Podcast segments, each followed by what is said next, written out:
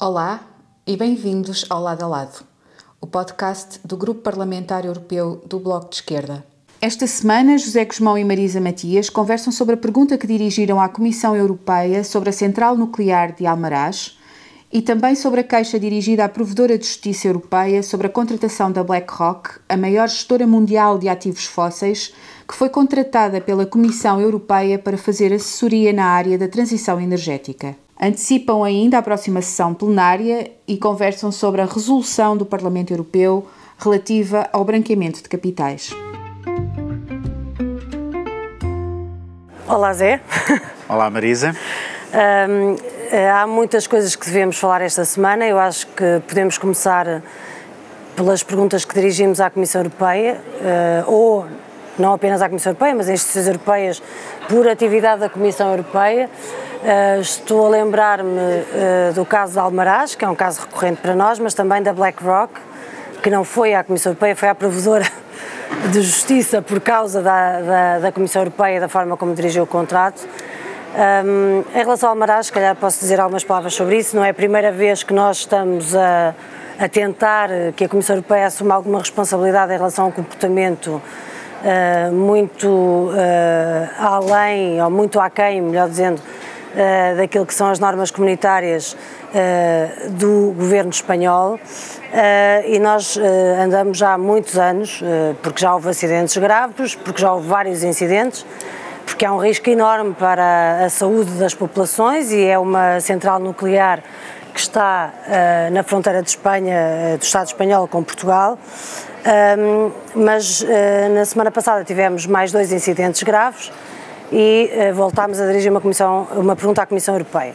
Uh, a última pergunta que nós tínhamos feito, a Comissão Europeia uh, escusou-se com o facto de a diretiva do Euratom, que tem a ver com a segurança nuclear, não estar ainda no fim do prazo de transposição, que seria em 2017, e portanto não poderia aferir nenhuma responsabilidade ao Estado espanhol uh, pelo incumprimento dessa diretiva. Agora, a diretiva já foi transposta, ou deveria ter sido, mas continuamos a ter incidentes e que têm, obviamente, um impacto muito grande. Uh, além de ser completamente obsoleto o que se passa em Almaraz do ponto de vista da transição energética, há de facto um risco para a saúde das pessoas. E vamos ver o que é que a Comissão Europeia vai dizer desta vez, porque já não tem a desculpa uh, de dizer que há um prazo de transposição da diretiva. Mas uh, antes de passar a palavra, queria dizer que não deixa de ser irónico uh, que nas respostas que tivemos da Comissão Europeia em relação ao Marás nos, nos últimos uh, mandatos, parece, parece querer dizer-se nessas respostas que pode haver todo o tipo de acidentes, todo o tipo de incidentes, todo o risco para a saúde pública, se houver uma questão burocrática que não está cumprida, a Comissão não pode fazer nada. E é absolutamente hum, irritante e é injusto para, para as pessoas que estão a sofrer os impactos de Almaraz e é para nós, de certa forma, frustrante não podermos fazer nada porque a Comissão Europeia sempre trouxe para cima da mesa uma questão burocrática, quando a questão não é burocrática, é uma questão política, é uma questão de saúde pública, é uma questão de ambiente, uh, mas parece que Almaraz está para durar, não é? E agora estão a tentar prolongar a vida até 2028. Como é que tu vês isto também? Porque nós voltámos a perguntar à Comissão Europeia, Agora já não há desculpa da diretiva não ter sido transposta, mas muito provavelmente o governo do Estado espanhol vai continuar a fazer o que sempre fez em relação ao Almaraz e o governo português também vai fechando os olhos e não vai fazendo grande coisa, apesar da saúde pública da população estar em causa. Hum, achas que desta vez há alguma forma de podermos avançar na contestação ao Almaraz ou achas que o facto de ter prolongado a vida até 2028 é já um, um acordo que foi feito e que nós vamos ter que levar com isto até podemos ter um acidente que seja irreversível e esse risco existe, não é? Claro. Não, é, o, é, é muito importante. Este, este caso é muito exemplar da, da hipocrisia de todo o discurso da, da Comissão Europeia sobre energias limpas. E sobre o Green Deal, Aliás, além de mais. Sobre o Green Deal, exato. Aliás, vamos, vamos continuar a analisar essa hipocrisia no tópico seguinte. Um, e, nomeadamente, na forma como o nuclear é frequentemente apresentado como uma energia limpa, inclusive os grupos da direita aqui no Parlamento Europeu bateram-se para que o nuclear fosse incluído na, na proposta de transição uh, uh, energética. E, e, quando não querem dizer nuclear, usam uma expressão muito interessante que é o low carbon technology. É, vão inventando eufemismos. Eufemismos. E, portanto, nós, quando, nós já sabemos que estamos, quando estamos a tratar de propostas no Parlamento em que aparece a expressão low carbon technology, sabemos que estamos a falar do nuclear, porque não se quer escrever nuclear, mas é isso que se pretende. E o, o, o, o que acontece é que. Uh, para, uh, por mais lições que se vá aprendendo da pior forma possível em relação às centrais nucleares, continua a vigorar a política de que as centrais nucleares vão sendo mantidas, inclusive o seu tempo normal de vida vai sendo prolongado para uh, uh, assegurar, assegurar que o retorno para o investimento é o maior possível e que as centrais nucleares basicamente ficam abertas até um dia haver um problema a sério. É, é parece que o princípio operativo da Comissão, já para não falar do governo espanhol, e, e, o governo português também tem tido uma intervenção muito débil sobre este, sobre este assunto. Isto era matéria para ter, para, para colocar esta questão a todos os níveis de, por parte do, do, do, do governo português. Aliás, não é por acaso que o Estado espanhol coloca uma central com estas características na fronteira, com Portugal, para minimizar os, os, os, eventuais danos no seu próprio uh, território uh, e, e e de facto parece que o princípio operativo da Comissão é que estas centrais funcionam até haver uma catástrofe.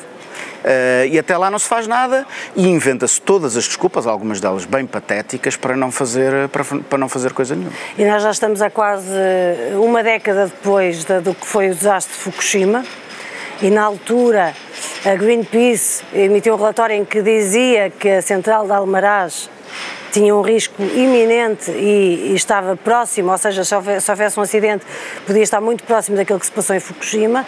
Uh, nessa altura, nós fizemos todo o tipo de intervenção a nível do Parlamento Europeu em relação a Fukushima. Eu recordo-me que nós organizámos uma delegação da, da Comissão de Indústria, Investigação e Energia ao Japão, e estivemos a falar com os vários técnicos responsáveis, etc., por causa de Fukushima, e, no entanto, temos eh, perigos iminentes dentro de fronteiras eh, da mesma dimensão, mas enquanto não acontecer, eh, continua a Comissão Europeia a pôr-se uh, detrás da desculpa da transposição das diretivas e o Governo do Estado espanhol a mesma coisa. E, portanto, se tu tens X anos para transpor uma diretiva, vais até ao limite final e enquanto não transpuseres, não estás em cumprimento. E isso é absolutamente, como dizias muito, muito bem, é, é, é, é contraditório e é hipócrita, porque na realidade não se está a ir à verdadeira questão do problema, que é o risco iminente que temos para a saúde pública e, obviamente, Almará já devia estar encerrada há muito tempo.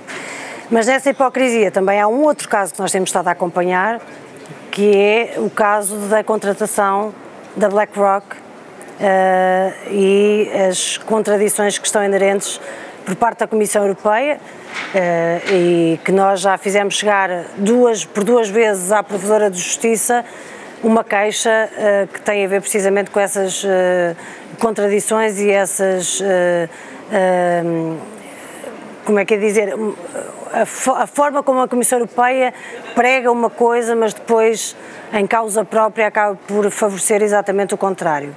Um, queres desenvolver mais um bocado? Eu volto a isto depois. Sim, é, é, é, é, outro caso muito impressionante. Portanto, basicamente, para, para quem não estiver por dentro do assunto, um, o, a Comissão Europeia uh, abriu um concurso para entidades que pudessem dar apoio, dar assessoria, consultoria uh, no, do ponto de vista do Green New Deal e da transição energética, etc. etc. E uh, houve vários concorrentes e quem ganhou o concurso foi a BlackRock, que é uh, uma das entidades privadas que gera mais ativos fósseis no em mundo. todo o planeta. Exatamente. E, portanto, uma entidade que tem um interesse, um interesse financeiro colossal em que a transição energética não acontece. Exatamente, a impedir a transição energética. E, portanto, houve, houve um, um, responsável de uma, de uma organização ambientalista que utilizou uma, uma imagem que todos nós conhecemos muito bem, que é isto é como pôr o lobo a guardar as galinhas. A raposa. a raposa, a raposa a guardar, peço desculpa, não é o lobo, é, é a raposa. O, e, o, e é exatamente disso que se trata. E nós, portanto, nós inicialmente colocámos a questão à, à, à Provedora da Justiça, que nos disse que a questão tinha que ser primeiro colocada à Comissão. Então colocámos a questão à Comissão e a resposta é absolutamente extraordinária. Ai, foi a proposta mais barata. E eu, eu... Deixa-me só fazer aqui um parênteses, porque é preciso que as pessoas percebam que essa é uma regra real dos concursos públicos que existem nas instituições europeias, que é definir quais são os objetivos, quais são os trabalhos que têm que ser feitos, o prazo, e depois, invariavelmente, acham que se tem que adjudicar sempre à proposta mais barata que aparecer, mas a proposta mais barata da BlackRock, neste caso, é a mais cara para, todo nós, para todos nós. Pois, quer dizer, o, o, o princípio de, de, de contratar tentar. a quem faz o melhor preço seria muito saudável. Se não houvesse se, contradições profundas. Exatamente, se, se, todas as questões, a montante de, de, um, de, uma, de uma função desta responsabilidade, nomeadamente a existência de conflitos de interesse e, e as instituições europeias que têm tanta legislação, tantos regulamentos sobre conflitos de interesse, ainda bem que assim é, eh, não vêem aparentemente nenhum problema em contratar a assessoria na área da transição energética a, uma, a, a, um fundo com estes interesses no, no, na área dos combustíveis fósseis. Ou seja, parece que a questão do conflito de interesse aqui desaparece por completo e, e, e é óbvio que considerar sequer a, a, candidatura da BlackRock não devia ser sequer submetida a concurso porque o conflito de interesses é tão óbvio que a, a BlackRock podia uh, fazer a proposta de trabalhar de graça e, aliás, tenho ideia que faria de bom grado. Ah, claro. Ali, até pagavam para fazer esta assessoria, porque isto é de tal forma. Pois, mas é isso que eu eh, estava a dizer, não é por acaso que eles apresentam a proposta mais barata, porque eles só têm uma agenda por trás disto e querem fazer cumprir essa agenda. E, e, e portanto, basicamente, a BlackRock vai participar neste processo simultaneamente como parte interessada, Uh, nomeadamente parte interessada em retardar ao máximo a transição energética e a, a empresa que dará assessoria à Comissão a este nível. Não, é, não era preciso nós, nós nos confrontarmos com este, com este episódio, que ainda está em andamento, e nós esperamos que haja uma intervenção da Provedora de Justiça a este nível. Um, bastaria, bastaria ver o que têm sido as propostas da Comissão Europeia, que vão desde a desde a debilidade das propostas concretas para lá da propaganda sobre a transição energética até a, a, a, continuidade no financiamento a projetos relacionados com as energias fósseis. E há uma coisa que está a acontecer que é particularmente grave, que é enquanto a Comissão Europeia está a aprovar, ou a aprovar não, a propor, que depois são aprovados, a propor novos instrumentos financeiros e mecanismos de resposta à crise pandémica, também está a reformular o próprio projeto do Green Deal. E eh, se nós formos an analisar e ver com atenção aquilo que está no conteúdo dessa proposta, não só a proposta inicial da Comissão Europeia já não tinha o New Deal, portanto já era só Green Deal, e portanto já era muito aquém daquilo que nós necessitávamos para realmente termos uma transição energética de futuro e que responda à crise climática, como, ainda por cima, durante este período aproveitaram para fazer entrar um conjunto de mecanismos e um conjunto de propostas que, na realidade, fazem entrar novamente os financiamentos para os grandes poluidores. Portanto, é uma contradição total uh, com aquele que é a rotulagem do, do, do Green Deal.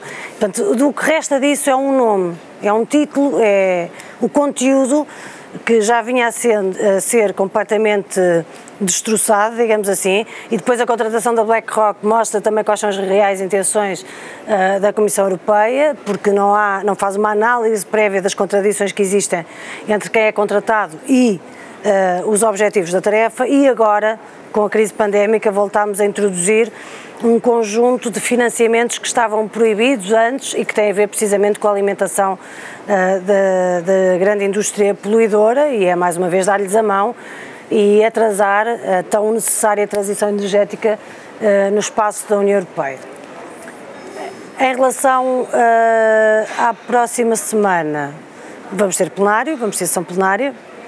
Nós na semana passada falámos da, da, da, discussão que houve da, para a, a, criação de comissões especiais, como uma comissão de inquérito e uma comissão, uma subcomissão uh, da Comissão de Assuntos Económicos e Monetários para lidar precisamente com as questões de fraude, evasão fiscal e elisão fiscal.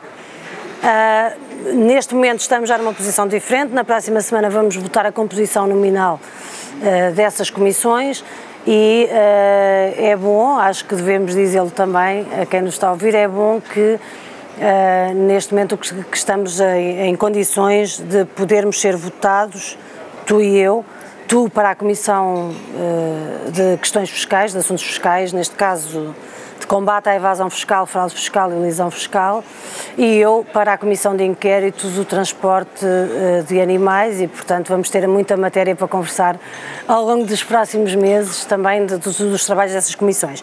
Mas há uma outra questão que é muito importante e que tu estás a acompanhar, que é a resolução uh, do, do branqueamento de capitais. Uh, e que está a ser uma negociação dura. Como é que tu achas que vai ser o debate na sessão plenária? Uh, bom, esta, esta foi, uma, foi uma resolução muito difícil, como disseste, bastante dura. Eu estava aqui a tomar notas dos vários das várias questões que ainda estão aí. Parte... Destruí a minha caneta e perdeste uma parte da caneta. O, mas o, a, a, resolução tem vários pontos importantes que, uh, que procuram, que visam responder a